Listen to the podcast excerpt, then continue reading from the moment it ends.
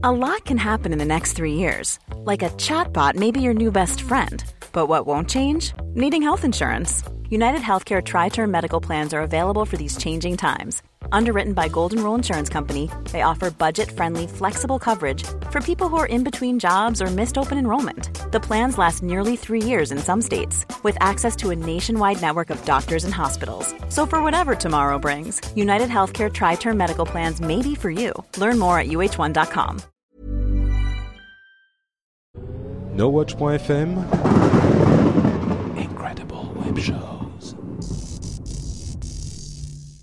Cette émission vous est proposée avec la participation de Numéricable.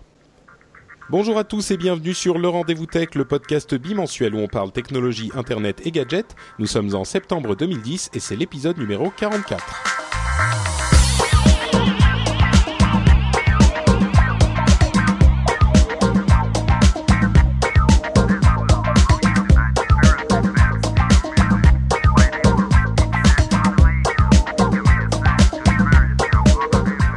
Tous et bienvenue sur le Rendez-vous Tech, l'émission qui met euh, à la portée de tous l'informatique et Internet, ou en tout cas les informations qui concernent ces sujets passionnants.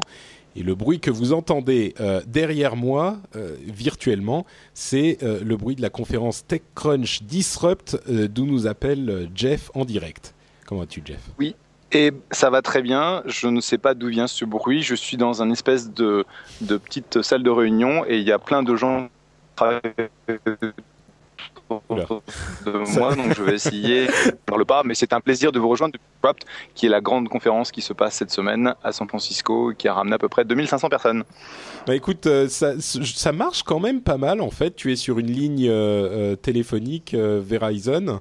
Euh, là, bon, là, juste quand t'as parlé, ça a fait des petites interférences, mais on a testé depuis tout à l'heure, ça marche pas mal. Donc, j'espère que ça va bien se passer et Cool. c'est une merveille de la technologie. Super. Absolument. Ce qui est bizarre, c'est que ça marche mieux de là-bas euh, que quand t'étais ici en France avec Bouygues, hein, c'est ça? Puisque Skype ne passait pas.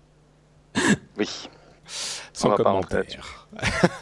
Euh, Yann aussi est là et c'était pas gagné parce qu'il a il a parcouru tout euh, Montréal en courant comme un dératé pour être là à l'heure puisque Jeff euh, pouvait pas rester très longtemps. Donc Ouais. Merci à toi Yann aussi d'avoir euh, d'être présent. Tu vas bien? C'est toujours, c'est toujours un plaisir. ouais. J'ai dû euh, voler, couru, euh, prendre des métros, des, des, des bus. euh, enfin, ça a été toute une, toute une affaire. Mais j'ai quand même réussi à être presque à l'heure. Et je suis super content d'être avec vous et également avec la chatroom En fait, que je salue euh, au passage. T'es rentré dans un dans le premier taxi que t'as vu, tu lui as balancé 50 dollars à la gueule et tu lui as fait drive drive Ouais. drive. Suivez ce podcast. pas mal, pas mal. Euh, ok, bon bah écoutez, merci à tous les deux d'être là. Et donc, euh, comme je le disais, on n'a euh, pas énormément de temps, juste le temps de dire bonjour à la chatroom, de leur faire une grosse bise et de se lancer dans les premiers sujets.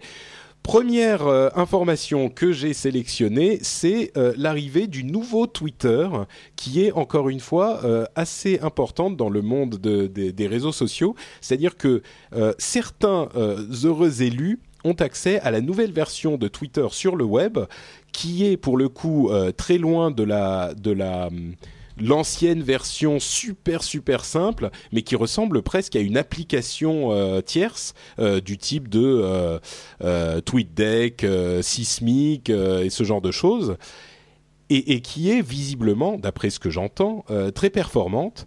Et, qui en même temps va un petit peu chasser sur les plates-bandes des développeurs qui ont fait le succès de Twitter puisque c'est cette nouvelle version du site web rendrait, d'après certaines personnes, les applications tierces un petit peu moins nécessaires. Et euh, alors, euh, sentiment un petit peu partagé, certainement. J'imagine que Jeff, tu as eu des échos de, de camarades développeurs qui étaient. Est-ce qu'ils étaient euh, pas contents? Est-ce que c'était l'évolution normale? Est-ce qu'ils ils s'y attendaient Puisque c'est pas la première fois que Twitter fait quelque chose dans ce genre-là? Oui, je pense que faut repositionner les choses dans leur contexte. C'est vrai qu'il y a deux ans, Twitter avait dit euh, nous on fait juste un, tr- un très simple Twitter.com et on vous donne des API de manière à ce que vous puissiez développer des clients sur le monde mobile, sur le web, dans des applications, etc. Et ils se sont rendus compte quand ils ont commencé à se poser la question de comment ils allaient faire de l'argent, qu'ils avaient besoin en fait de, gérer cette audience et donc ils ont en gros euh, pris le corps de Twitter, ils ont dit bah voilà, on inclut les clients dedans. Donc ils ont racheté Tweety euh, sur euh, sur l'iPhone, ils ont commencé à développer cette version beaucoup plus riche de leur site web, ils ont fait quelques trucs du côté Android, ils ont fait quelques trucs du côté BlackBerry. Et c'est vrai que le nouveau Twitter, pour ceux qui ne l'ont pas encore. Tu l'as, toi, Jeff? Ah. Oui. Allô? Euh, vous m'entendez là parce que oui, oui, c'est bon. Euh, oui, je l'ai depuis un petit bout de temps parce que je suis quand même un investisseur, donc faut pas exagérer. euh, et, et, donc, c'est vrai que du point de vue bah, d'un Sismic ou d'un Brizzly, qui sont des, des, clients Twitter qui sont assez évolués, il y a, il y a cette problématique de bah, comment est-ce que nous, on a un sens dans ce marché. Et le sens dans le marché, en fait, c'est d'être multi-client, d'avoir euh, le support de Facebook, d'avoir le support de Twitter, d'avoir le support euh, de, de, LinkedIn. Et euh, récemment, Sismic a lancé un ensemble d'add-ons, une technologie qui permet de développer ses propres add-ons de manière à avoir jusqu'à 40 réseaux inclus directement dans l'application. Donc, oui, en fait, Loïc a lancé le, Loïc a lancé la nouvelle version de Sismic qui est carrément une plateforme, même plus qu'un qu'un logiciel simple, quoi. Exactement. Mais c'est vrai que d'un point de vue de Twitter, aujourd'hui, ils ont. Euh, si, si, tu n'utilises que Twitter, euh, Twitter.com est tout à fait fonctionnel. Et il y a une petite chose que peu de gens ont noté, mais moi je te, je te le, te le mentionnais, c'est que avant, euh, quand tu publié un tweet de Sismic, quand tu regardais sur, le, sur twitter.com, tu voyais que ça avait été publié de Sismic. Quand tu regardes sur le nouveau twitter.com, ça n'y est plus. Il n'y a plus de référence au ah client d'origine. Et donc ça, c'était un, une façon majeure d'acquérir des nouveaux utilisateurs pour bah, les plateformes tierces.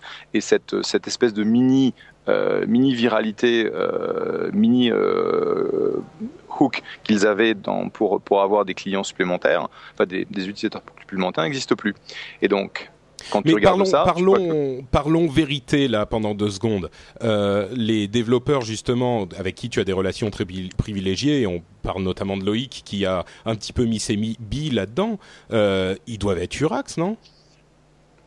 Bah, Si tu veux, on avait, on a, il y a, je dirais il y a 6-8 mois quand il y a eu le premier pataquès avec euh, avec Twitter, lorsqu'ils mm. ont lancé, euh, lorsqu'ils ont acheté Tweety, etc.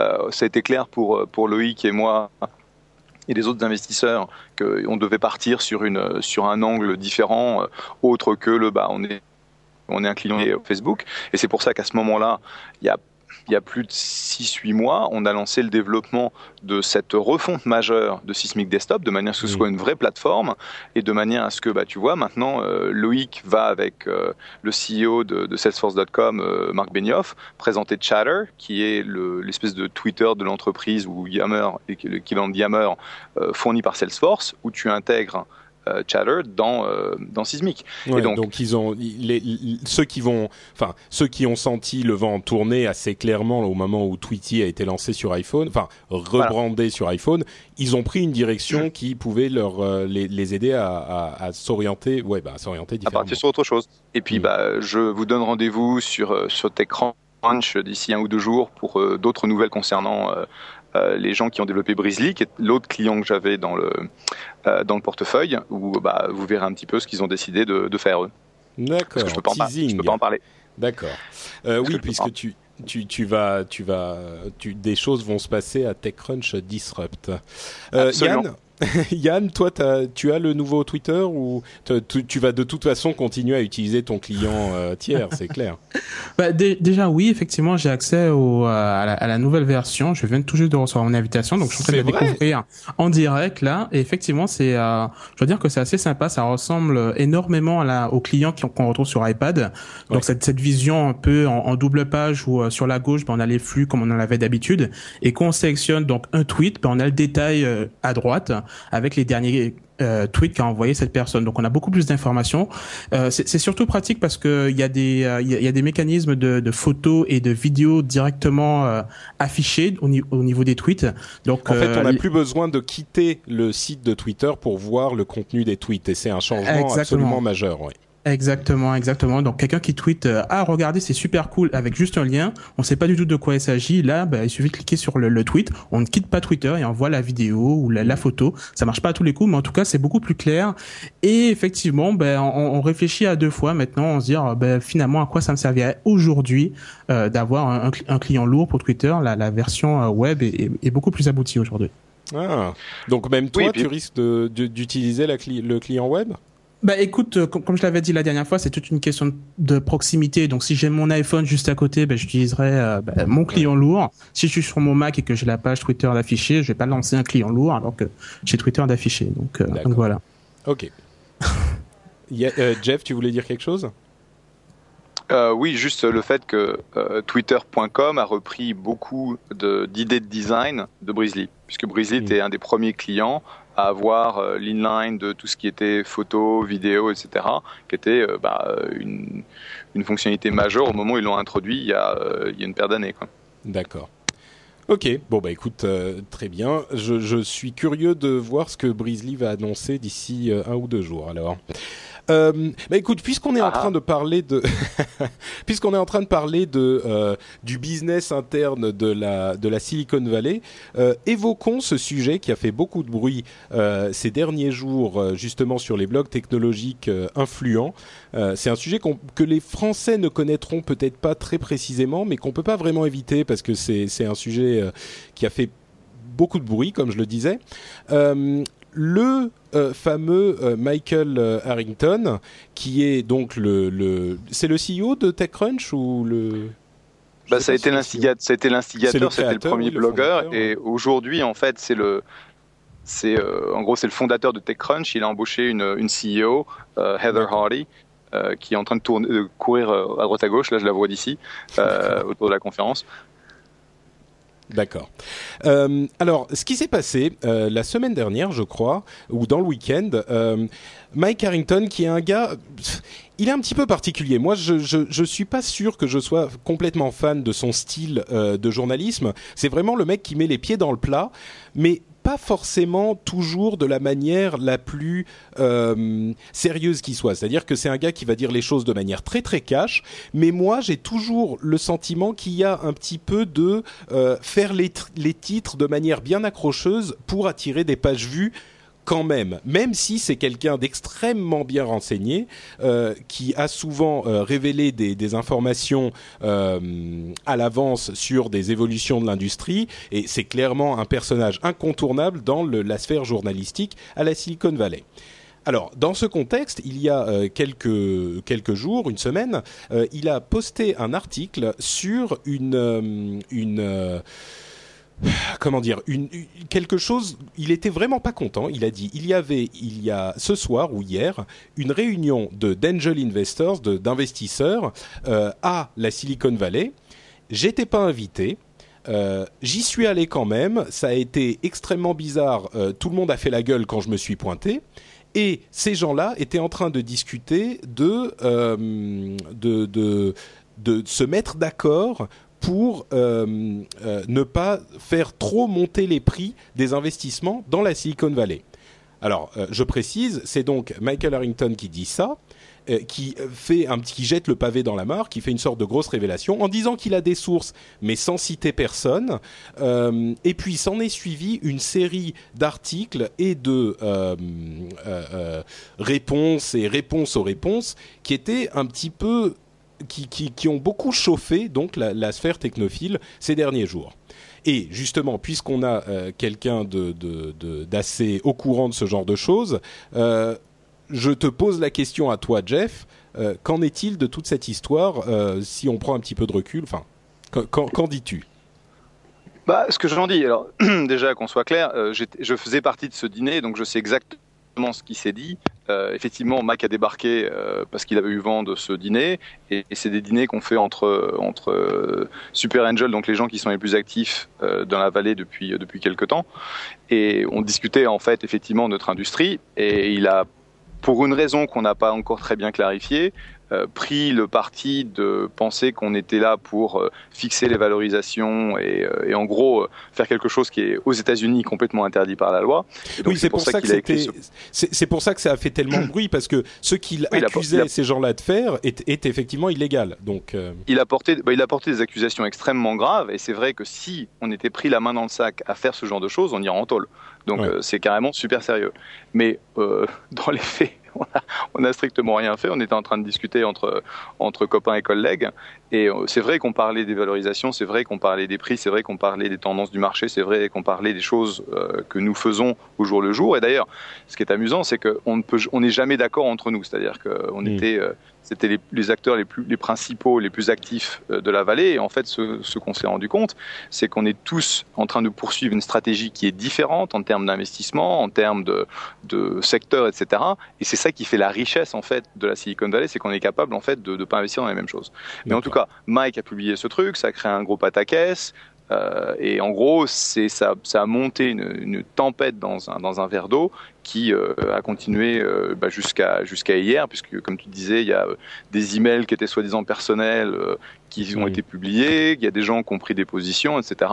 Et moi, en tout cas, j'ai pris une, une, une, position qui était relativement euh, laylo, comme on dit. Donc, euh, je, je, fais pas ces choses parce que je trouve qu'il y a eu suffisamment d'encre qui a coulé et suffisamment de temps qui a été perdu sur ces conneries pour que je rajoute pas, euh, je rajoute pas du, euh, de l'huile sur le feu. Et donc, euh, j'espère qu'à un moment, on va en venir à ce que nous on fait et on fait bien, c'est aider des, des entrepreneurs à monter des boîtes et à se développer. Bon, moi, en, dehors de euh, toute la, la, question de l'amitié euh, qu'il y a entre nous, Jeff, euh, si on met, même si on met tout ça de côté, moi j'avoue que cette histoire me paraît quand même comme étant, disons qu'il y a beaucoup de gens qui disent beaucoup de choses et on a très peu de faits concrets dans tout ça. Donc, en dehors même de notre relation à nous deux, moi, euh, ça m'irrite un petit peu et j'attends de voir quelque chose qui soit plus que un tel a dit tel truc, un tel a dit tel autre truc, euh, tel mail euh, soi-disant privé s'est bizarrement retrouvé euh, dans, sur la place publique. Donc, toute cette histoire me paraît quand même un petit peu. Bon, voilà. Ça, ça, si tu veux, le, le, ça me le, seul, le seul problème, le seul problème, euh, Patrick, euh, c'est que euh, à partir du moment où ces accusations extrêmement graves ont été portées contre nous, même si on n'a rien fait, euh, nos, les, les, les, différents avocats des différents groupes sont rentrés en ligne de compte. Euh, moi, j'ai parlé, euh, j'ai passé du temps avec euh, un avocat antitrust spécialisé dans le domaine, un mec qui était il y a encore six mois à la FTC, qui était en fait le mec qui allait poursuivre ce genre de, de, de questions. Mmh. Et ils nous ont tous dit, vous la bouclez, vous ne rentrez pas dans ce truc, vous restez en dehors. Et je veux dire, on est tous, on est tous entraînés par écouter nos lawyers et donc, enfin nos avocats, et donc c'est pour ça que personne n'a, personne n'est vraiment mis les pieds dans le plat, sauf ceux qui étaient déjà. D'accord. Bon, écoute, ceci dit, euh, maintenant tu es à TechCrunch 50 et j'imagine que euh, tu es avec euh, Mike Harrington. Enfin, les choses continuent ah oui, à quand ça, même. C'est ça, qui est complètement bizarre, c'est qu'en fait, ce matin, c'est moi qui fais le segment d'ouverture de, de TechCrunch Disrupt. J'étais ah, J'ai encore redit 50, pardon c'est par, à partir de 8h45 où en fait on était, on était là pour faire le buffer parce qu'ils étaient un peu en retard et donc on a parlé pendant 25 minutes avec l'adorable Evelyn Rosley qui est euh, le l'anchor de, de TechCrunch TV. Donc euh, j'étais là, je, je pars à la conférence cet après-midi. Donc bon, comme tu vois c'est quand même un tout petit monde et ouais bon bref. Bon moi toute cette histoire est bon on va s'arrêter là mais en, effectivement on pouvait pas ne pas en parler. Euh, parlons plutôt d'une chose euh, bien de chez nous avec la question euh, une autre question qui a fait couler un petit peu d'encre la semaine dernière qui est euh, celle de l'augmentation de la TVA sur les abonnements internet. Parce qu'il faut pas il faut savoir que l'abonnement au net est taxé de deux manières différentes. C'est-à-dire que 11 euros euh, hors taxe de la facture sont, taxés à 19, euh, 19,6% et les 16 euros restants sont taxés à 5,5%. Et aujourd'hui, le gouvernement veut faire passer cette taxe à 19,6% sur l'ensemble de la facture ce qui moi ne me paraît pas euh, totalement invraisemblable. Enfin, je veux dire, je ne suis pas certain de la raison pour laquelle une partie est taxée de cette manière et une partie est taxée d'une autre manière, mais dans tous les cas, euh, effectivement, moi je suis le premier à dire que l'accès à Internet est, presque un droit fondamental, euh, mais bon, le fait de le taxer à 19,6 alors soit faisons tout à 5.5, soit à 19.6. Disons qu'aujourd'hui, étant donné qu'il y a une partie à 19.6, ça me paraît pas complètement hallucinant de de le passer à 19.6 au total. Donc bon, ça c'est la direction que prend la loi. Mais évidemment, les fournisseurs d'accès ne sont pas contents du tout. Et certains disent, certains l'appellent euh, la taxe euh, Sarkozy, je euh, je sais plus quel est le nom du, de, l'autre ministre. Ce qui est bon, c'est de bonne guerre à la limite. mais ils sont pas contents du tout. Vous, ça vous choque que ça passe à 19,6 C'est non, non, juste pour clarifier, en fait, les chiffres que tu donnes, c'est les chiffres d'exemple pour une facture free, donc euh, 16 plus 11 pour euh, les, les, 29 euh, les 29 euros euh, classiques d'une facture free. Euh, faut savoir quand même que les, les 11 euros, les faire passer de 5.5 à, à 19.6, ça fait augmenter la facture de 2 euros, 2 euros 50. Donc effectivement, c'est pas la mer à boire et c'est vrai que j'ai du mal un peu à comprendre pourquoi il y a eu autant d'encre qui a coulé autour de ça. Je rappelle encore une fois que il y a d'autres pays où exactement la même, enfin un abonnement internet similaire, ça coûte beaucoup plus cher. Et donc, euh, il faut, faut savoir apprécier quand même la, qualité du service qu'on a en France, le fait que vous soyez pas capé, parce qu'il y a des pays où c'est capé, où on est limité dans, dans, le trafic. Donc franchement, c'est pas c'est pas la mer à boire. Il y a, y a rien de, il y, a pas de quoi, voilà quoi, aller sauter par la fenêtre euh, pour 2,50 euros. Mais les, nous, c'est pareil. Nous c'est pareil. Euh, on est taxé. On a la sales tax qui tombe, donc c'est équivalent de la, TVA. bon, je sais pas. C'est surtout que bon, les, tarifs, que ce soit euh, Free ou ailleurs, ils n'ont pas vraiment augmenté depuis très longtemps. Euh, je crois que Free, euh, notamment, est à 29 euros depuis le, début du passage à l'euro, si je ne m'abuse. Bon, c'est pas. Et, dans la chatroom, Jigsaw, par exemple, nous dit nous en Belgique, c'est 80 euros. bon, voilà. Et vous payez, et vous payez combien? Et c'est 29 euros pour quelle, bande, pour quelle bande passante? Euh, ben 29 euros, je crois que Free est à je sais plus à combien ils sont, 20 ou 30 mégas. Euh, notre sponsor, euh, notre sponsor numéricable, ils sont avec la, en triple play. Euh, enfin, on en parlera dans, quelques minutes, mais pour donner l'exemple, même en, fibre qui est effective à 100 mégas, c'est 39,90 euros. Euh, c'est illimité en bande passante. Enfin, oui, non, bref, euh, moi ça me paraît pas hallucinant. Ceci dit, ceci dit, bon, faisons, faisons-nous les avocats du diable. Euh, mettons-nous à la place des fournisseurs d'accès, que ce soit Free, Orange ou Numéricable. si vous allez dire à vos, vos abonnés que votre que leur facture doit augmenter, je comprends qu'ils veulent pointer du doigt le fait que c'est la TVA qui est en cause. À vrai dire, j'irais même plus loin. Je dirais que sur toute notre euh, notre euh, notre euh, notre vente, il serait pas incohérent de mettre de préciser le montant de la TVA sur la l'étiquette quoi sur le enfin pas le ticket je veux dire mais sur le prix du produit pourquoi pas préciser le montant de la TVA partout? Pour que les gens sachent ce qu'ils payent euh, et ce qui est taxé et le montant de la taxe. Est-ce que tu crois que les, les, fournisseurs d'accès ils vont, ils vont en fait euh, se prendre euh, l'augmentation sur leur marge à eux de manière à pas changer le prix à, ah bah, c'est la grande question justement. ouais, mais mais il y, a eu plusieurs augmentations qui n'ont pas répercuté forcément sur la facture. Donc là, c'est c'est l'une des premières fois où ils le répercutent. Donc voilà quoi, c'est euh, c'est parce qu'on a l'impression que que ah, ah, souvent ils ont fait bouclier en fait. Et là c'est la première fois qu'ils répercutent le truc et tout le monde se dit oh là là mon dieu euh, c'est n'importe quoi. Et, euh, et voilà quoi, c'est un peu dommage. D'accord. Bon, en tout cas, ce qui est clair, c'est que moi, il me semble pas que vu la qualité de notre service, le fait de payer un tout petit peu plus cher, parce que on comprend pourquoi avec l'augmentation de la taxe, ça me paraît pas, moi, ça me ferait pas hurler, et pourtant, je suis le premier à hurler sur ce genre de choses en général.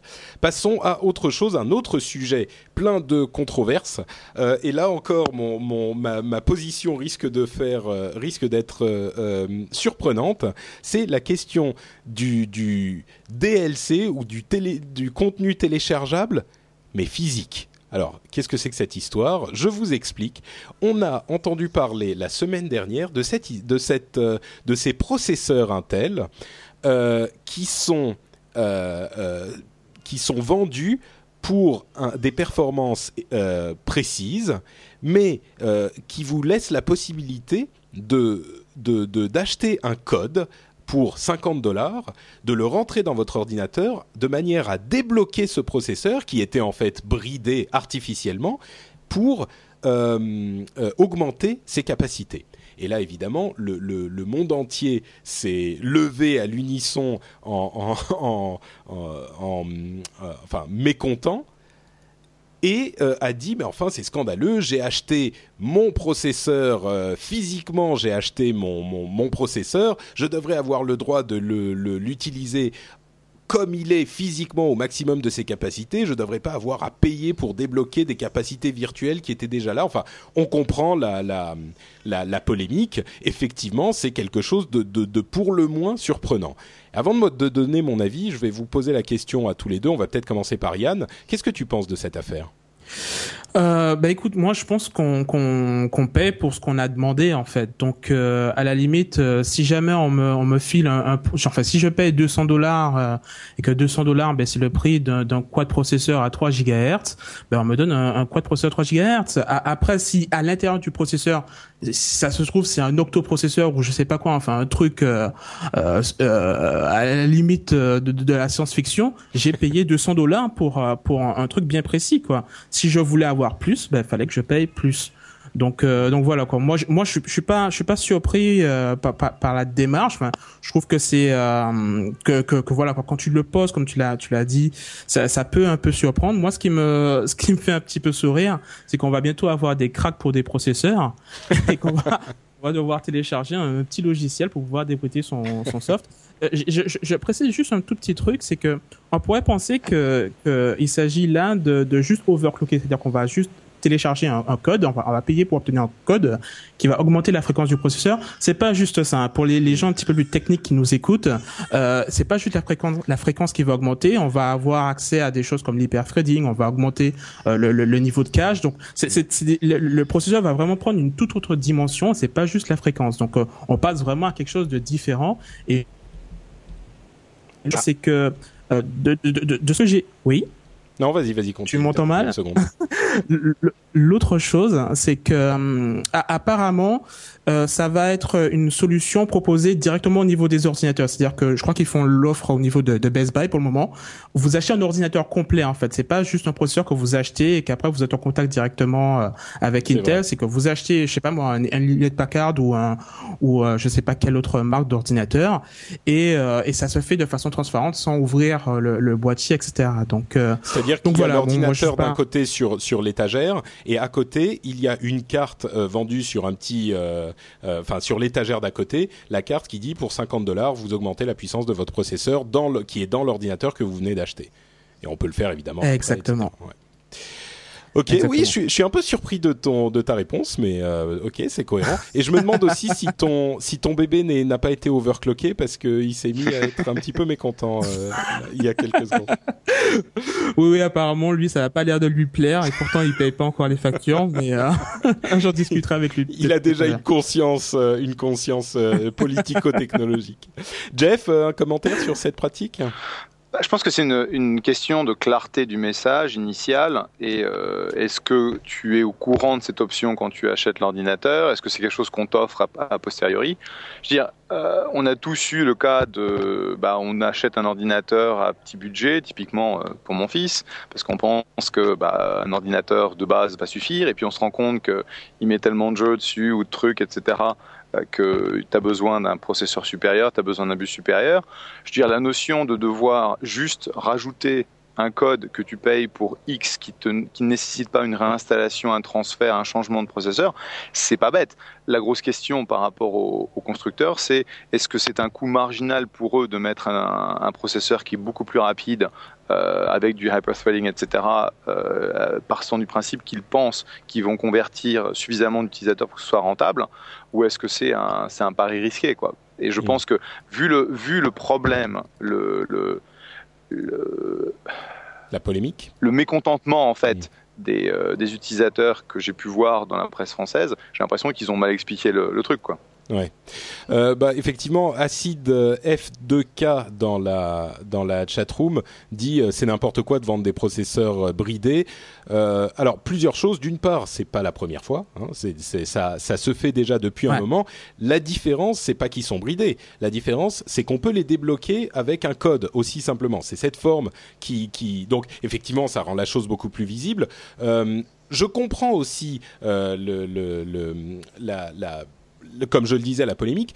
Mais moi, je suis un petit peu de l'avis de Yann et finalement de l'avis de Jeff aussi. C'est-à-dire que bah, c'est surprenant, on est tous d'accord, personne n'est furax de cette histoire, mais j'espérais qu'il y aurait une sorte de polémique interne à l'émission aussi. Mais, euh, mais, mais je suis du, même avis, quoi. Et pour plusieurs raisons. D'une part, euh, comme le disait Yann, on a payé pour telle performance. À la limite, on rentre dans cette, euh, dans cette optique de, de, de qui, commence à se généraliser avec le web, c'est qu'on ne paye pas forcément pour ce qu'on a, on paye pour ce qu'on achète. C'est étrange de le dire comme ça, mais euh, avec les services euh, sur Internet, ça se passe un petit peu de la même manière. On va acheter tant de bandes passantes, on va acheter tant d'espace euh, sur, sur le disque. Concrètement, on pourrait nous donner beaucoup plus. Enfin, c'est pas exactement la même chose, mais c'est une optique où euh, on paye pour le truc qui est écrit sur la, sur la, la pochette on ne paye pas pour ce qu'il y a véritablement, à l'intérieur euh, du produit qu'on achète. Et ensuite, il y a une autre, euh, une autre chose, c'est que si un tel se met à fabriquer des processeurs euh, identiques qui sont bridés et débridables, les prix risquent de baisser aussi parce que avoir une seule chaîne de production pour un processeur, ça coûte beaucoup moins cher que d'en avoir deux différentes et ça offre des possibilités de, développement et de rentabilisation beaucoup plus élevées. Donc, euh, je sais pas, je trouve que la, grosse question, en fait, au final, l'unique question importante pour moi de cette histoire, c'est ce processeur euh, plus puissant bridé, est-ce qu'on le paye au même prix que le processeur euh, moins puissant équivalent qu'on avait il y a un an ou deux ans? Si le prix augmente de manière discrète, c'est gênant. Si le prix n'augmente pas, ça me dérange pas. Et là où j'aurais tendance à être euh, prudent, c'est le fait que Intel a quand même une grosse mainmise sur le marché de la, de la, du processeur, et donc c'est un tout petit peu dangereux. Mais Ezig est d'accord avec moi dans la chatroom, il dit bah oui, voilà, c'est ça la question, et je le remercie euh, de d'être d'accord avec moi parce que ça veut dire que -hmm. euh, effectivement. Mais il y a quelque chose aussi ouais. que, que, que, Lionel M a, a, rajouté que je voulais préciser également. C'est si on doit prendre un exemple, c'est un peu comme avoir sa Freebox. On a un certain nombre de, de, de, chaînes. La Freebox techniquement, elle peut vous afficher toutes les chaînes. Elle peut vous afficher CanalSat, etc. Mais si vous n'avez pas payé pour ces chaînes-là, ben vous les avez pas et ça gêne personne. Techniquement, le truc il est capable de, de, de vous afficher oui. beaucoup plus de contenu. Mais si vous payez pas, vous n'avez pas accès à ce oui. contenu supplémentaire. C'est un peu ça. Alors ce qu'il faut faire, c'est prendre une bonne analogie. Simplement, ça n'a jamais été appliqué, ça jamais été appliqué au monde du, euh, du processeur, de la ressource physique, etc. C'est ça. Euh, c'est le fait que ça passe que dans le physique qui dérange ouais. un, un, petit peu les gens, quoi. Ouais. Donc, ce qu'il faut faire, c'est en fait euh, prendre une offre numéricable euh, qui vous offre beaucoup plus, évidemment. c'est comme si tu avais, c'est comme si tu avais un espèce de microcode que tu pouvais télécharger sur ton sur ton processeur, qui en fait te donnait accès à un, un processeur beaucoup plus puissant. Euh, bah, dans les faits, c'est pas oui. possible. Ouais, c'est un peu ça, mais si tu veux, c'est ce que tu as, c'est tu as une, as une Ferrari et en gros on te la bride et euh, c'est une, une, une Clio quoi. Et donc on ouais. te la débride, ça, ça redevient un Ferrari. Alors que euh, si avais, euh, si un jour tu as un, un, truc, une espèce de plateforme où le microcode euh, peut être changé pour reconfigurer en gros ton, ton processeur, à ce moment-là, bah, c'est comme si tu, tu avais un software qui permettait de faire tourner beaucoup plus de trucs sur, ta, ouais. sur ton micro. Ouais, ouais, ouais, complètement, ouais. Mmh, exactement, ouais.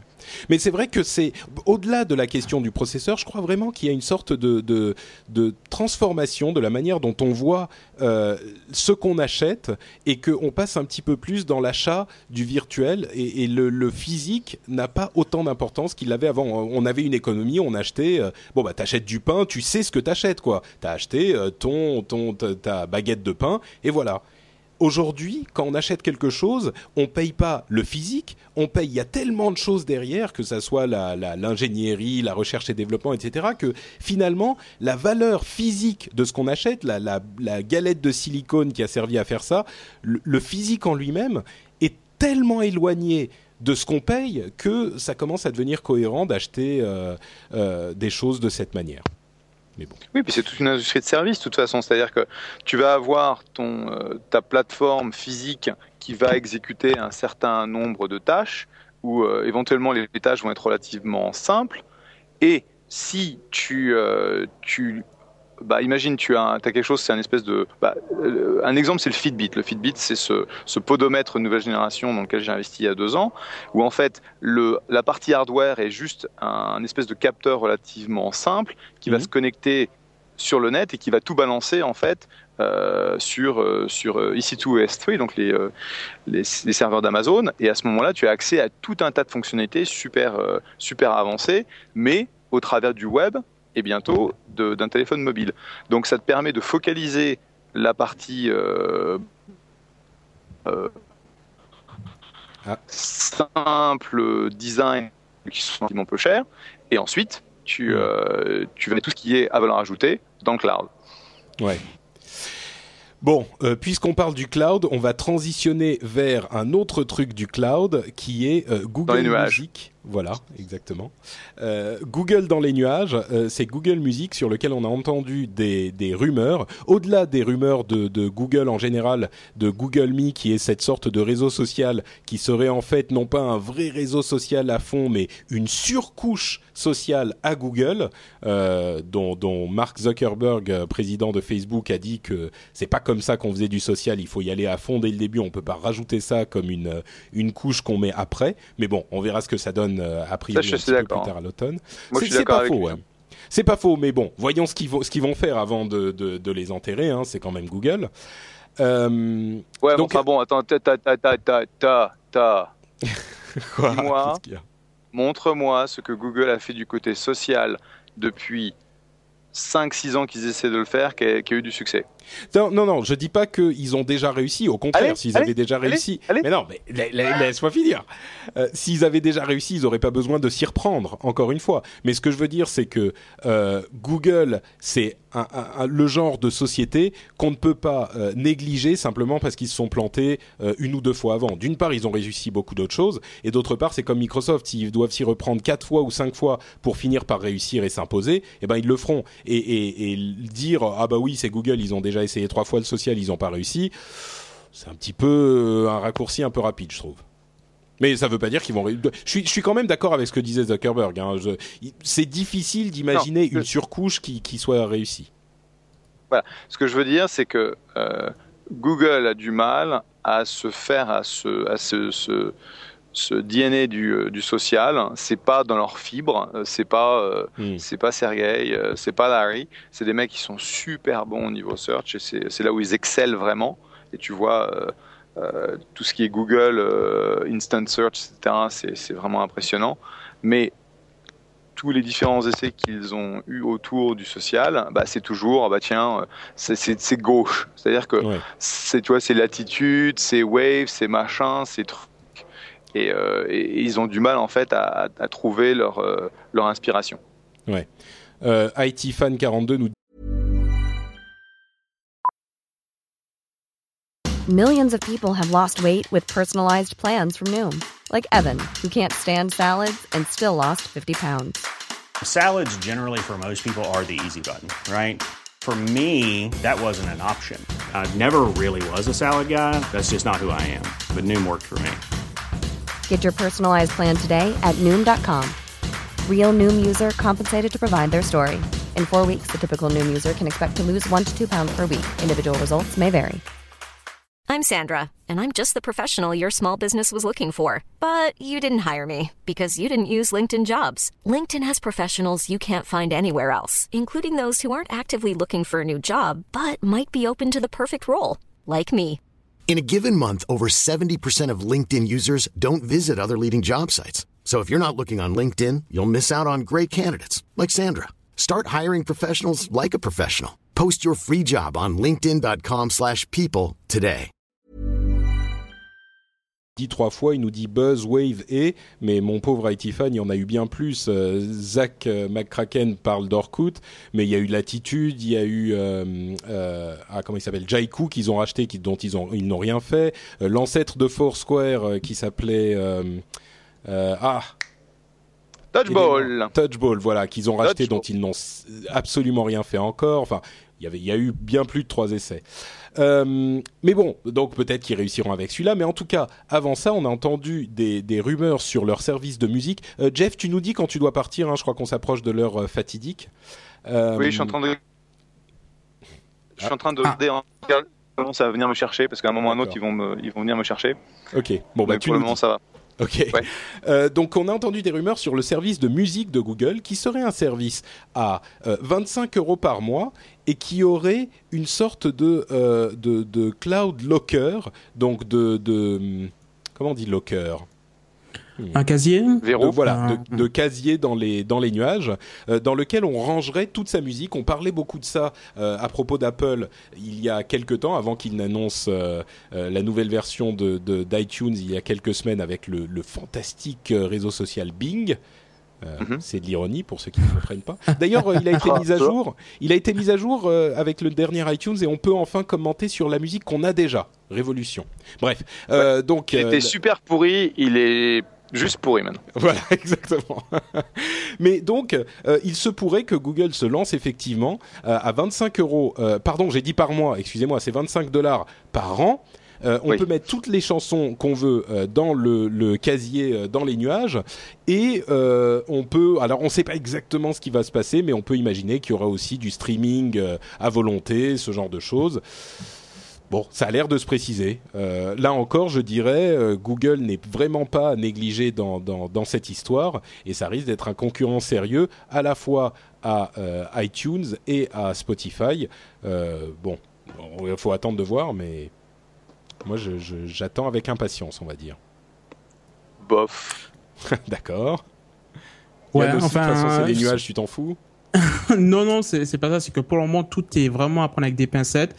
Ils sont juste au début de, de la réflexion du projet. Ils ont encore signé avec aucun label. Il faut qu'ils se mettent d'accord sur euh, est-ce qu'on a bien le droit de, de permettre aux gens d'uploader n'importe quelle musique, qu'ils l'aient achetée ou pas, puisque euh, faut pas se leurrer. Il y a beaucoup de gens qui ont, qui ont de la musique qu'ils ont téléchargée illégalement. Et s'ils peuvent pas le mettre dans leur locker, ben à ce moment-là, ça, ça bah, perd priori- beaucoup de son intérêt. A priori, bon, d'une part, le, le, le, le projet a l'air beaucoup plus avancé que, que ce que tu dis. Hein. Ils, ont, ils ont déjà parlé à beaucoup de gens. Les rumeurs font état d'un lancement cet automne. Donc, euh, Ah ouais. c'est- c'est- oui, oui, c'est bon. C'est des rumeurs euh, dont personne ne sait rien, hein, évidemment.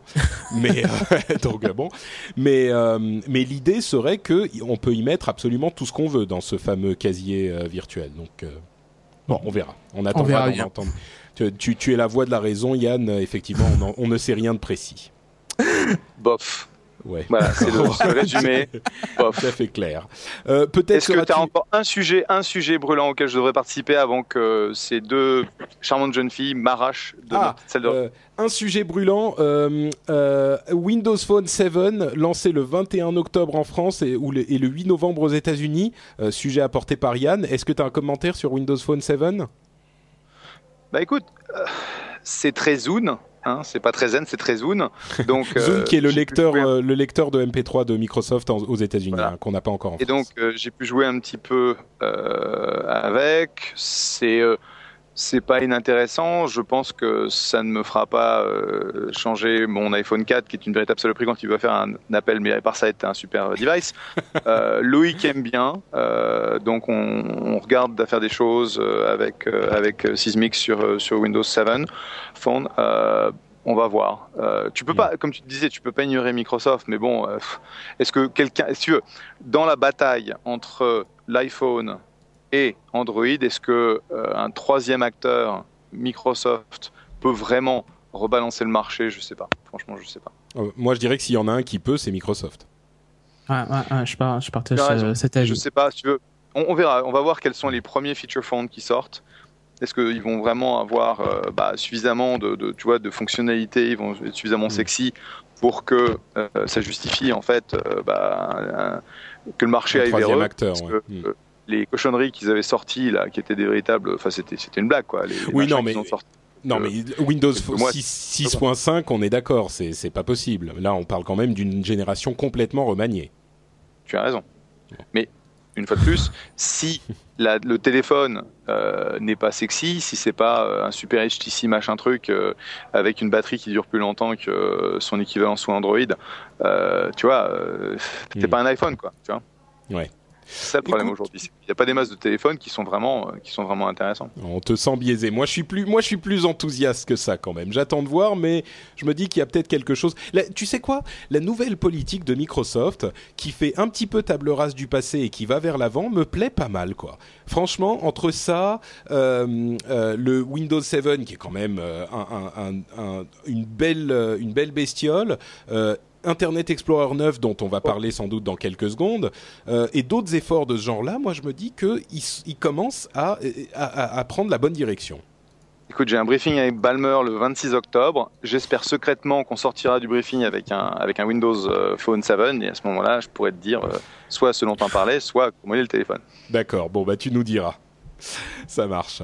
Est-ce que tu dois filer?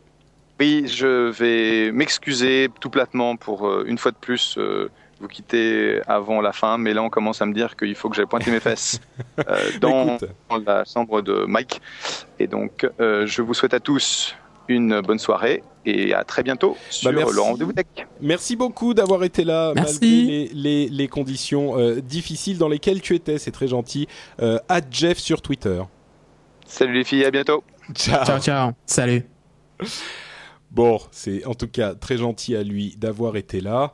Euh, euh, et nous, on va continuer euh, évidemment jusqu'à la fin et jusqu'au presque au bout de la nuit à parler de toute l'actualité.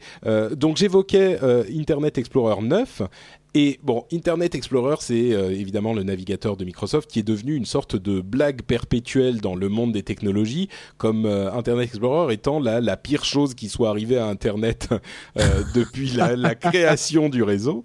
mais franchement, le 9 a l'air euh, intéressant, surtout qu'il y va, alors pour, pour le coup, c'est vraiment, vraiment pour de vrai, à fond sur les standards du web. Il est HTML5, CSS3, euh, à fond les, les, les, manettes, et il est, il est également euh, très orienté application, entre guillemets, web, un petit peu à la manière de Chrome. Enfin, c'est pour résumer les choses, est-ce que Internet Explorer 9 serait enfin un navigateur Internet moderne et performant qui viendrait euh, rivaliser avec Chrome euh, ou Firefox ou euh, Safari?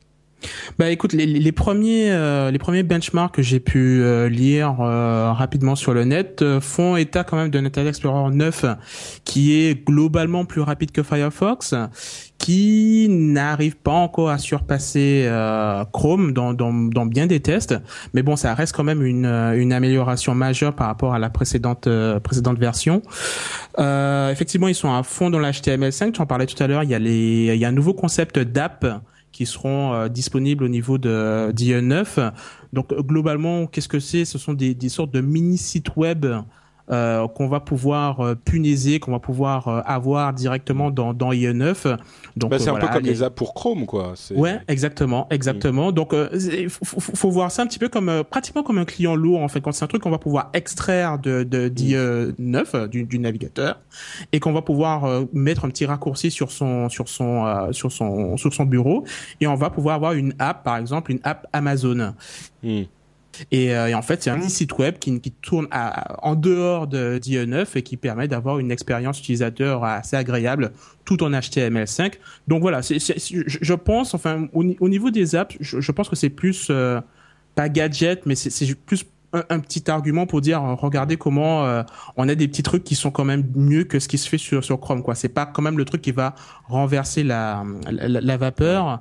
Euh, moi ce qui me ce qui me fait un petit peu peur c'est que avec ce genre d'initiative j'ai peur qu'on se retrouve dans des situations où on veut tellement montrer que son navigateur est le meilleur qu'on va avoir des technologies qui ne peuvent fonctionner que sur un navigateur et pas sur l'autre. Ce qui va ah, mais complètement à l'encontre de c'est l'intérêt des standards, bah en l'occurrence HTML5 euh, et CSS3. Enfin, en gros, c'est HTML5, donc euh, ça, marche sur tous les navigateurs s'ils sont compatibles. Ouais, mais tu, tu, tu te rappelles des démos qu'avait fait Apple qui ne fonctionnaient que sur Safari sec alors que c'était de l'HTML5 pur? La notion de, de, de app là qu'on met dans, dans IE9, ben, je sais pas si, si ces apps on va pouvoir les avoir sur Firefox ou sur Chrome. Tu vois, alors que c'est de l'HTML5. C'est, c'est, c'est juste, c'est juste un, un, une, une petite inquiétude que j'ai de, de Mm. vouloir euh, à, à forcément se, se démarquer des autres, euh, mettre des trucs qui ne sont pas possibles ailleurs et donc du coup qui euh, qui vont à l'encontre du web quoi. Mais sinon, en, en termes de performance, euh, c'est clair que ça va ça, va bien plus loin que que 8. Euh, le, seul truc qui, laisse un petit peu les gens perplexes aussi, c'est euh, toute cette euh, tout ce mouvement de Internet Explorer 6 doit mourir, on, doit s'en débarrasser à tout prix. Ben on aurait pu penser qu'ils auraient pris donc la, décision de de faire un update sur Windows XP qui, je le rappelle, euh, euh, est fourni directement avec IE 6, de faire une petite update pour euh, pour Windows XP pour qu'ils puissent avoir directement ce super navigateur. Eh ben en Mm. fait non, IE 9 ne fonctionnera qu'à partir de Windows Vista, et donc on va encore se traîner sur ces, ces, ces millions de machines qui ont Windows XP, ce IE 6 que les webmasters vont devoir continuer à, à maintenir quoi. Donc C'est un petit peu dommage à ce niveau-là. Juste une petite chose à propos de ces apps. Moi, la chose me paraît étrange euh, parce que c'est très proche de euh, ce que propose euh, euh, Google avec Chrome OS en fait. On peut imaginer qu'un OS très léger euh, pris autour de euh, IE9 pourrait être un petit peu équivalent à, à Chrome OS. Donc juste une petite remarque comme ça qui ne mènera sans doute à rien à l'avenir, mais bon, juste comme ça. Ouais, c'est c'est peut-être une, une petite réponse, de dire ouais nous aussi on sait faire. Donc euh, possible. voilà, on verra. Euh, dernière nouvelle, euh, euh, dernier sujet important. Netflix enfin disponible au Canada. C'est un sujet dont tu voulais parler puisque tu es au Canada, salopio. Eh oui, eh oui, oui. Rappelle peut-être ce qu'est aussi- Netflix pour ceux qui connaissent pas. Bah oui, euh, Netflix c'est un service qui euh, jusqu'à maintenant n'était disponible qu'aux États-Unis, qui permettait donc de louer euh, donc des DVD, des Blu-ray. Donc ça, ça se propose, ça se, ça se passe sous deux formes. Soit on va sur le site, on coche le CD, qu'on, le Blu-ray qu'on veut, et on le reçoit par par courrier, donc sous format physique le jour le jour suivant. Ou on a également la possibilité, si on a une Xbox, une PS3, de, de streamer directement le film qui nous intéresse.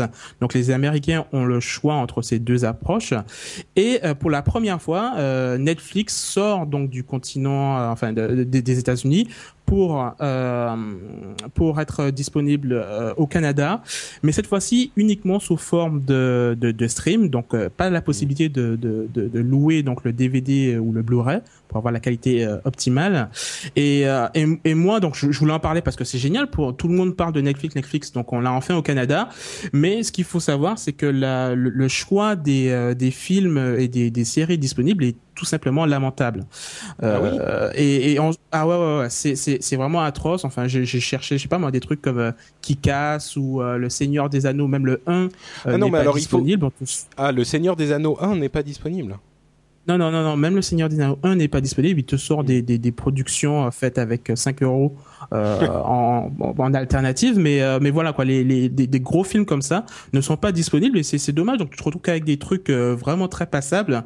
Et, et, et je suis retourné finalement sur le Netflix américain pour voir si, euh, si c'est c'est juste le Canada ou si les Américains c'est pareil. Et on se rend compte que finalement l'essentiel des, des, des grosses productions, des, des, des, des, euh, des gros films qui euh, comme euh, Le Seigneur des Agneaux ou, ou, ou Kick-Ass sont disponibles mais uniquement sous forme des agneaux, oui, le Seigneur des agneaux. non, non, je pensais au- aussi au silence des agneaux que j'avais Oui, cherché mais que j'avais pas trouvé. mais euh, désolé. Mais euh, mais on se rend compte que tous ces, ces, ces, ces gros films ne sont disponibles aux États-Unis que sous format Blu-ray ou DVD, ce Ouais. qui n'existe pas au Canada. Donc euh, voilà, on n'a que, que que le streaming en, en comme solution et il n'y a pas beaucoup de choix. Et donc c'est un petit peu dommage quoi. Donc ça fait un petit peu effet pétard mouillé. euh, Surtout que pour le lancement, ils voulaient frapper un bon coup, donc du coup, ils ont fait un gros événement avec euh, un public de folie. Et on s'est rendu compte après que, ben, que la moitié du public c'était des acteurs, et donc ça faisait un petit peu mauvaise presse de voir des, des acteurs qui applaudissaient. Et après, il y a le Ouais. PDG de Netflix qui dit, euh, ben, j'étais pas trop au courant, désolé, machin, nana. donc voilà, ça, ça, ça, ça démarre pas super fort. Le choix n'est pas, n'est pas terrible. Et euh, mais bon, comme je sais qu'on a beaucoup de, de Canadiens également qui nous écoutent, donc euh, voilà quoi, c'était histoire de faire une, euh, une annonce un petit peu plus locale pour moi. Très bien, bah merci, merci beaucoup. Euh, dans la chat room, Satanael nous dit on ne va pas parler du DDoS sur les sites de la RIAA et la MPAA. Euh, on va l'évoquer très très rapidement. Euh, il, euh, il y a eu en fait, comment dire, les, jeunes gens de 4chan, dont on a déjà parlé plusieurs fois, qui est un forum anonyme sur Internet, ont entendu parler du fait que euh, les organismes de gestion de, droits euh, de l'industrie du film et de la musique aux États-Unis ont utilisé des méthodes pour le moins mafieuses pour euh, euh, faire tomber des sites qui ne leur plaisaient pas. En gros, je, résume, mais c'est un petit peu ça. Et ils ont déci- décidé d'utiliser les mêmes méthodes pour faire tomber les sites euh, de ces organismes légaux, enfin de ces organismes de gestion de droits que sont la MPA et la RIAA. Très sincèrement, c'est amusant parce que bon, c'est marrant de voir que les, petits jeunes de 4chan, qui sont ceci dit en tant que organisme euh, euh, anonyme, euh, puisque c'est leur nom Anonymous, euh, et, sans visage, extrêmement puissant, mais c'est amusant, c'est marrant, mais je suis pas sûr d'une part que ça soit la bonne méthode, et d'autre part que ça soit productif. Parce que oui, bon, les sites, c'est marrant de voir que les sites de la MPA et de la RIA vont tomber pendant 2, 3, 4 jours et que ne, ces pauvres gars ne peuvent rien faire contre ça. Et d'ailleurs, personne ne peut rien faire contre une attaque du genre. Et sans doute euh, le site de Adopi, je ne sais pas s'il est déjà disponible ou s'il a déjà été attaqué, mais s'il l'a pas encore été, bah, ça ne saurait tarder. Le jour où il sera disponible, on peut être certain qu'il va tomber euh, immédiatement parce qu'il va être attaqué. Non, mais c'est certain c'est amusant, ça me fait marrer tout ça, mais comme je le disais, voilà, je suis pas sûr que ça soit la bonne méthode et je suis pas sûr que ça, ça soit productif. Ça nous fait marrer nous qui sommes technophiles, mais bon, euh, ce que je dirais c'est que ça pose une question intéressante de la méthode de de de de, manifestation euh, sur Internet. Euh, et d'autre part, euh, Acid, merci, AcidF2K4 nous dit euh, que Adopi doit sortir à la mi-novembre, c'est ça, et qu'il y a déjà des attaques prévues, évidemment. Euh, mais euh, ça, ça pose la question, euh, une question intéressante sur les méthodes de manifestation euh, euh, sur Internet. Mais d'un autre côté, moi je me dis, euh, la meilleure méthode pour effectivement avoir un effet, c'est d'aller voter. Donc, euh, bon. Ah, c'est ce que ce que j'allais dire aussi. Enfin bon, eux c'est leur truc de de faire du hack et de de faire des doses sur des sites. Bon bah ok d'accord, mais euh, mais effectivement une une une une, initiative plus intelligente, c'est effectivement d'aller voter, d'écrire une lettre et, voilà quoi, de se manifester de façon un petit peu plus civique et forcément plus efficace. Ouais, effectivement. Euh, Il y a un petit débat sur la chatroom qui dit Isaac dit euh, c'était censé sortir aujourd'hui euh, Adopi. Je confirme Adopi, j'ai beaucoup entendu que c'était censé sortir aujourd'hui, mais adopi.fr ça ne donne rien du tout. Hein. Alors je sais pas si c'est l'adresse officielle ou pas, je sais pas ce qui s'est passé, mais j'arrive pas à trouver le site officiel d'Adopi. Donc bon. Je sais pas. On nous dira si vous voulez nous dire ce qui s'est passé, n'hésitez pas à venir sur le blog lrdv.fr et expliquez-nous parce que moi j'ai pas exactement suivi l'affaire. Bon, euh, bah écoutez, avant de passer aux news et rumeurs rapides, euh, je vais vous parler rapidement de notre merveilleux sponsor que j'ai déjà évoqué dans cette émission. Euh, vous le savez, Numéricable sponsorise cette émission et d'autres sur le réseau No Watch et nous les en remercions chaleureusement.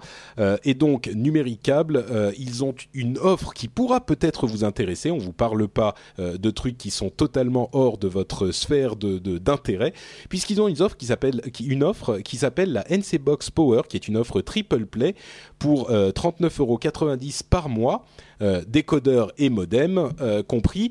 Et la chose qui vous intéressera certainement beaucoup, que j'évoquais tout à l'heure, c'est que si vous êtes éligible à la fibre, ça vous fait une connexion à 100 mégas, et ça, euh, ça, ça dépote.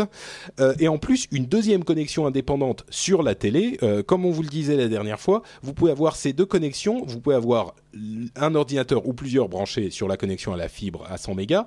Et de l'autre côté, il y a une connexion à 30 mégas euh, qui vous euh, permet également d'avoir, par exemple, votre console ou d'autres ordinateurs branchés dessus de manière totalement indépendante. Euh, je parle de la version 100 mégas si vous êtes si vous êtes éligible à la fibre, mais évidemment, si vous n'êtes pas éligible, vous avez aussi la possibilité de vous abonner en 30 mégas au lieu de 100 mégas. Et là, vous aurez 30 mégas d'un côté et 30 mégas de l'autre. Donc, ça marche également comme ça. Même si vous n'êtes pas éligible à la fibre. Alors ça c'est pour la partie internet. Euh, pour la partie télé, euh, ils font aussi beaucoup plus que les autres puisque vous avez 150 chaînes et services euh, disponibles dans cette offre NC Box Power à 39,90€ et vous avez 15 chaînes HD inclus et le truc important euh, pour au niveau de la télé, c'est que c'est des chaînes euh, sélectionnées à la main avec amour euh, par les, les, les, petits doigts des gens de Numéricable. Il y a des choses comme euh, 13e rue, Sci-Fi ou Sci-Fi, je sais pas comment il faut le prononcer aujourd'hui après leur changement de nom, Série Club, Game One en HD. Enfin, vous voyez, c'est des trucs qui vous intéresseront a priori. Et euh, on n'a pas encore euh, Netflix, mais on a euh, Virgin Mega, qui est un- une boutique d'offres de vidéos à la demande. Et avec cette offre, il y a 12 films qui vous sont offerts pendant un an, c'est-à-dire un film par mois. que vous pouvez regarder donc à la demande sur la boutique Virgin Mega. Et enfin, dernière chose, c'est les 100 destinations internationales pour la partie téléphone et tout ça, donc, comme je vous le disais, pour seulement euh, 39,90€. Mais euh, vous dites euh, que si vous avez besoin d'être un petit peu plus convaincu, on a quelque chose pour vous, c'est-à-dire que euh, il y a une offre pour la rentrée qui est que vous ne payerez que 29,90€ pendant les quatre premiers mois et vous avez les frais d'ouverture offerts, ce qui fait que vous pouvez économiser 150 euros jusqu'à 150 euros en souscrivant à cette offre si vous passez par chez nous. Enfin, en tout cas, si vous passez par chez nous, ça nous fera plaisir puisque vous, vous pourrez leur montrer que euh, vous nous avez entendu parler d'eux et que on est super efficace et que ça vous plaît quand on vous parle de, euh, de ces choses-là. En tout cas, que ça vous plaît euh, qu'ils nous soutiennent. Et ben pour faire ça, il vous suffit d'aller sur le site nowatch.tv et de cliquer sur la bannière euh, euh, numéricable que vous y trouverez. C'est super simple. Euh, vous cliquez dessus et vous allez voir, par exemple, si vous êtes éligible à la fibre par ce biais. Euh, et puis comme ça, vous pouvez peut-être penser à abandonner votre ADSL qui vous déplaît et dont vous vous dites ouais, mais ça fait longtemps que, je, veux changer peut-être machin. Bah allez voir. Dernière chose, euh, et là je sors en fait du message du, sponsor, bon, euh, merci numéricable, machin, blabla, euh, pour vous signaler un truc que, que, auquel certaines personnes ne pensent pas. Euh, tiens, Diapason dans la chatroom dit merci numéricable, merci à toi de, euh, les remercier aussi. Euh, un truc auquel les gens ne pensent pas, c'est que parfois les gens se disent ouais mais passer de mon fournisseur d'accès à DSL à un autre fournisseur d'accès à DSL si je suis pas content machin ça peut provo- provoquer des problèmes. Si j'ai pas ma connexion pendant des semaines ça va être chiant. Et ben là en l'occurrence euh, comme ça passe par le câble, vous n'avez pas besoin d'arrêter votre connexion ADSL avant de vous, abonner. Donc, vous pouvez garder votre connexion ADSL, vous abonner à, Numé à Numéricable. Une fois que vous êtes abonné à Numéricable et que tout marche bien et que vous êtes tranquille, eh ben, vous abandonnez, vous, vous annulez votre connexion ADSL et comme ça, vous n'avez pas d'interruption. Pas bête, hein? C'est malin, non? Ouais, c'est ce que j'avais fait et euh, j'en suis bien content. J'étais chez Free et, euh, et puis moi j'avais, euh, j'étais obligé de mettre un ventilateur en fait sur ma Freebox pour avoir la télévision et l'internet en même temps parce que sinon ça chauffait trop. Donc euh, j'étais bien content de passer chez Numéricable. Donc euh, effectivement c'est c'est super pratique quoi de de ne pas avoir d'interruption de service. C'est pas la même histoire Ouais. si on passe de de Free chez Orange par exemple. Il faut le temps de de, de débrider les câbles etc. C'est c'est beaucoup plus compliqué. Exactement. Bon, ce, ce témoignage n'est pas du tout sponsorisé par Numéricable, ça c'est juste un témoignage vérité. Bon, on enchaîne avec la suite euh, de l'actualité. On va passer rapidement sur les news et rumeurs euh, super rapides. Euh, les, les, alors, je vais lire rapidement les sujets et tu vas me dire si tu as des commentaires. C'est parti, 3, 2, 1. Les opérateurs de téléphonie mobile seraient en train de développer un système, un OS, pour venir faire concurrence à Apple et Google. Personnellement, ça m'inspire un gros... Ouais, j'attendrai de voir avant de, de, de d'y croire. moi je leur souhaite bonne chance. Voilà. Euh, Il y a un, un truc qui est euh, intéressant qui a été présenté par euh, Google, le département recherche de Google en vidéo. C'était un truc assez incroyable. Je ne sais pas si vous avez déjà vu ces ces, ces redimensionnements intelligents d'images. Si vous écoutez le podcast Upload, j'avais parlé d'une application pour iPhone et iPad qui qui, vous permet de redimensionner vos images en comment dire en ne gardant que les parties euh, qui sont intéressantes. Par exemple, si vous avez un grand paysage avec beaucoup de ciel bleu et une personne au milieu et que vous voulez euh, passer d'un format 16 neuvième à un format carré, eh ben, l'image va intelligemment redimensionner pour enlever du ciel bleu, mais pas la personne qui est au milieu. Elle va elle-même trouver ce qu'il faut garder. Eh ben, Google a développé un protocole qui vous permet de redimensionner en même, euh, intelligemment, non pas les images, mais la vidéo. Et ce qui est très intéressant, c'est que ça permettrait de développer euh, un système qui aurait une seule vidéo source, mais qui permet d'afficher sur tous les types de formats différents parce qu'elle redimensionne intelligemment euh, en temps réel euh, en fonction du format de destination. Voilà, c'est un truc de recherche et développement qui risque de ne pas arriver avant un moment dans nos, dans nos, nos machines, mais que j'avais trouvé très intéressant et très intelligent et très surprenant et que je voulais évoquer. C'est, euh, je sais pas, je vais, je vais tester avec ma collection de, de Marc Dorcel pour voir ce qui retient de plus intéressant dans la vidéo pour voir. je ne fais pas de commentaires et j'enchaîne sur euh, la question de euh, la, la, dernière chose dont on, dont on parle ici, qui est les virus dans les centrales nucléaires iraniennes. Euh, ça y est, nous allons tous mourir parce que les centrales iraniennes vont exploser. Alors là, énorme, vous vous dites, ça. mais euh, attendez une seconde, ils n'ont pas de centrale nucléaire euh, encore en Iran? Eh ben non, effectivement. Euh, je, je, fais des titres un tout petit peu... Racoleur. Hein. voilà, à peine. En fait, effectivement, mais c'est un problème sérieux, ceci dit.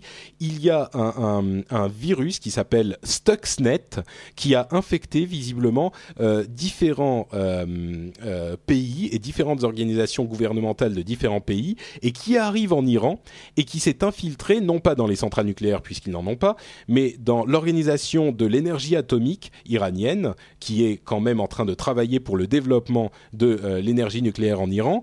Euh, ils ont donc annoncé qu'ils s'étaient fait infecter. euh, et qu'ils étaient en train de rechercher des solutions pour, pour bah, nettoyer leurs ordinateurs. Bon, c'est...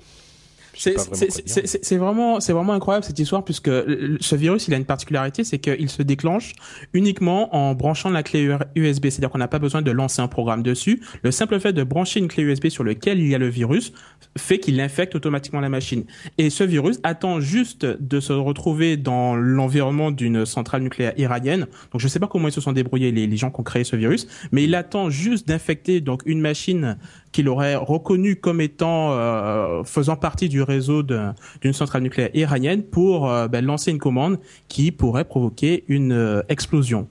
Donc, euh, donc voilà quoi. C'est euh, d'où le d'où le titre un peu racoleur, mais pas forcément si racoleur que ça, puisque c'est c'est bien le, le- but de l'opération, c'est identifier la, la centrale et euh, et lancer la commande quoi. Donc euh, Et c'est bien ça, pas- on, est, on, on parle d'un virus qui a été euh, euh, designé pour ce but. Donc, oui oui tout à fait. C'est c'est c'est son unique but. Il attend sagement de se retrouver dans cet environnement et il va lancer les commandes. Et donc je suppose qu'ils sont tous en train de réécrire tout leur programme. Et euh, mais bon après un virus, ça, en général, il peut recevoir des commandes pour se mettre à jour, etc. Donc ça ça risque d'être assez intéressant à suivre cette histoire. Et on ne sait pas qui est derrière le, le virus non plus. Donc, euh, euh, dans, dans la chatroom, certains disent euh, ce- c'est un virus qui vient des États-Unis à tous les coups. Bon, euh, je pense pas que je pense pas que ça soit. Enfin, je veux dire, si les États-Unis voulaient faire tomber des centrales iraniennes, ils auraient d'autres moyens que de mettre des, des virus sur des clés USB, quoi. Enfin, on sait pas. En tout cas, on sait pas d'où c'est d'où c'est venu, mais c'est euh, un petit peu inquiétant. euh, et on va on va laisser la, la, la chose là où elle est. Mais écoutez, on arrive euh, un petit peu à la fin de l'émission, mais avant de conclure, on a bien évidemment la statosphère de Guillaume qui cette fois nous parle. Je sais plus de quoi il nous parle. J'ai écouté il y a il y a, il y a quelques, il y a une ou deux heures et c'était très intéressant. Donc voilà, je le lance tout de suite. Salut à tous. Aujourd'hui, dans la Minute Statosphère, il sera question de Spotify. Ah la plateforme de streaming musical est sur le point d'enregistrer son 10 millionième utilisateur. Le chiffre est particulièrement encourageant si l'on considère que Spotify n'est disponible que dans 7 pays européens. En juillet dernier, le Suédois Daniel Ek, 27 ans, et cofondateur de Spotify, pouvait se féliciter de compter 500 000 utilisateurs souscrivant à un compte premium. Car même si ce chiffre ne représente que 5% d'utilisateurs ayant passé le cap de l'offre payante, cela correspond tout de même à une augmentation de 280% par rapport au mois de mars. Du côté de la concurrence, selon Médiamétrie, Deezer aurait cumulé 12 millions de membres en juin 2010, dont 7 millions en France. Sur tous les fronts, la guerre fait donc rage entre les deux plateformes. Qu'il s'agisse de la rentabilité ou de la taille du répertoire, leurs chiffres sont sensiblement les mêmes. Après une fulgurante remontée de 10 heures, les deux services annoncent aujourd'hui environ 7 millions de titres chacun. Retrouvez toutes les statistiques du web sur statosphère.fr et le compte Statosphère sur Twitter. À bientôt.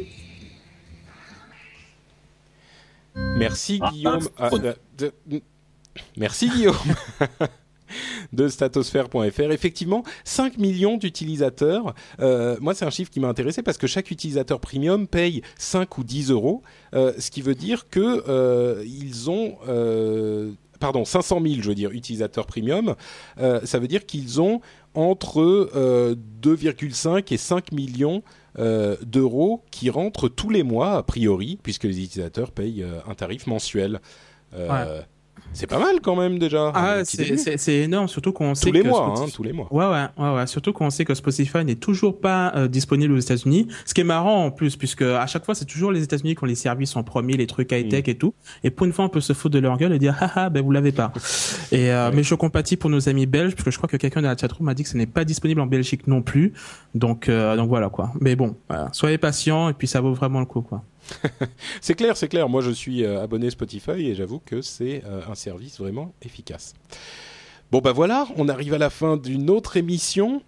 Euh, merci Yann d'avoir été là, d'avoir couru, d'avoir volé pour te joindre à nous. Ben, C'est toujours un plaisir. Euh, avant de se quitter, je vais vous dire simplement euh, que vous pouvez nous laisser des commentaires sur iTunes euh, si vous avez deux minutes. Ça nous fait toujours plaisir et ça nous aide à gagner un petit peu en visibilité sur l'immense répertoire de podcasts qu'est iTunes. Vous savez comment ça marche. Vous allez sur iTunes, vous faites une recherche sur le rendez-vous tech. et vous pouvez laisser un commentaire là-dessus et des notes. Si vous nous aimez bien, ça nous filera un coup de main.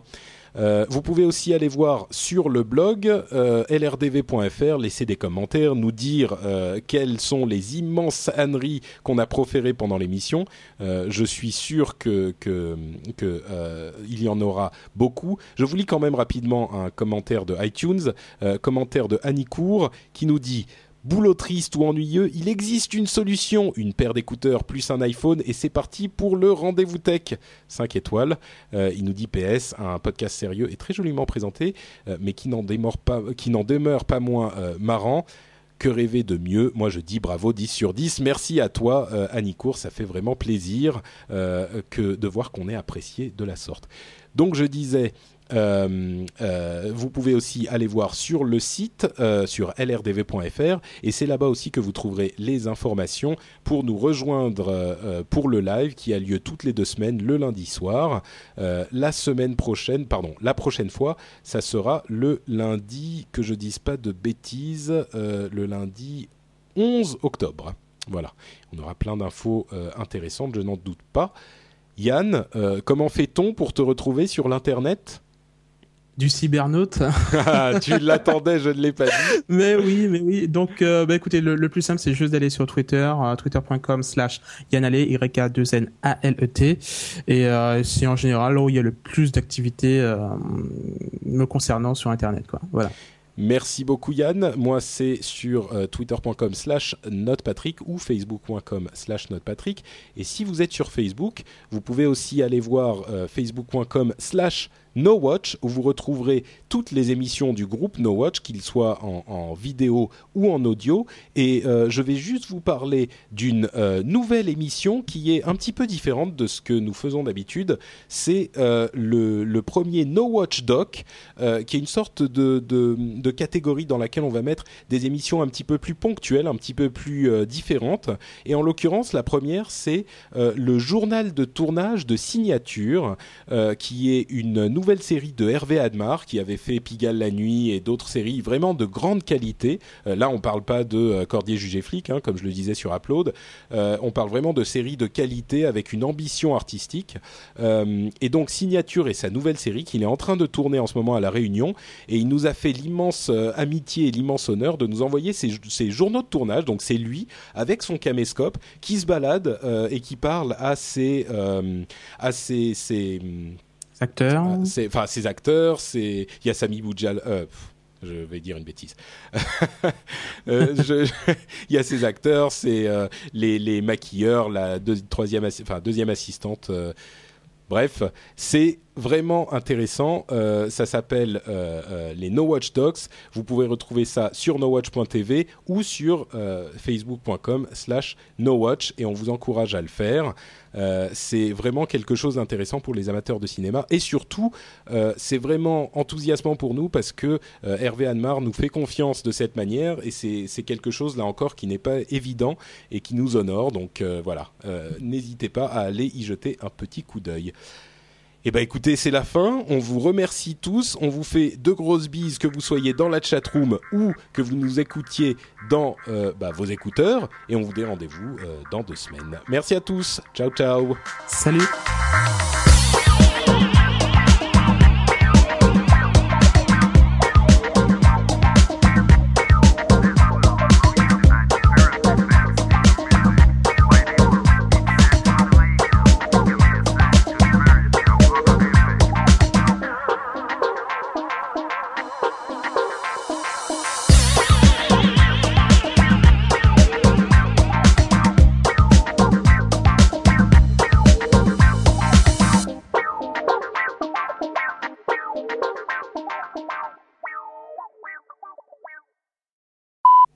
Beaucoup aimé ton salut, Yann.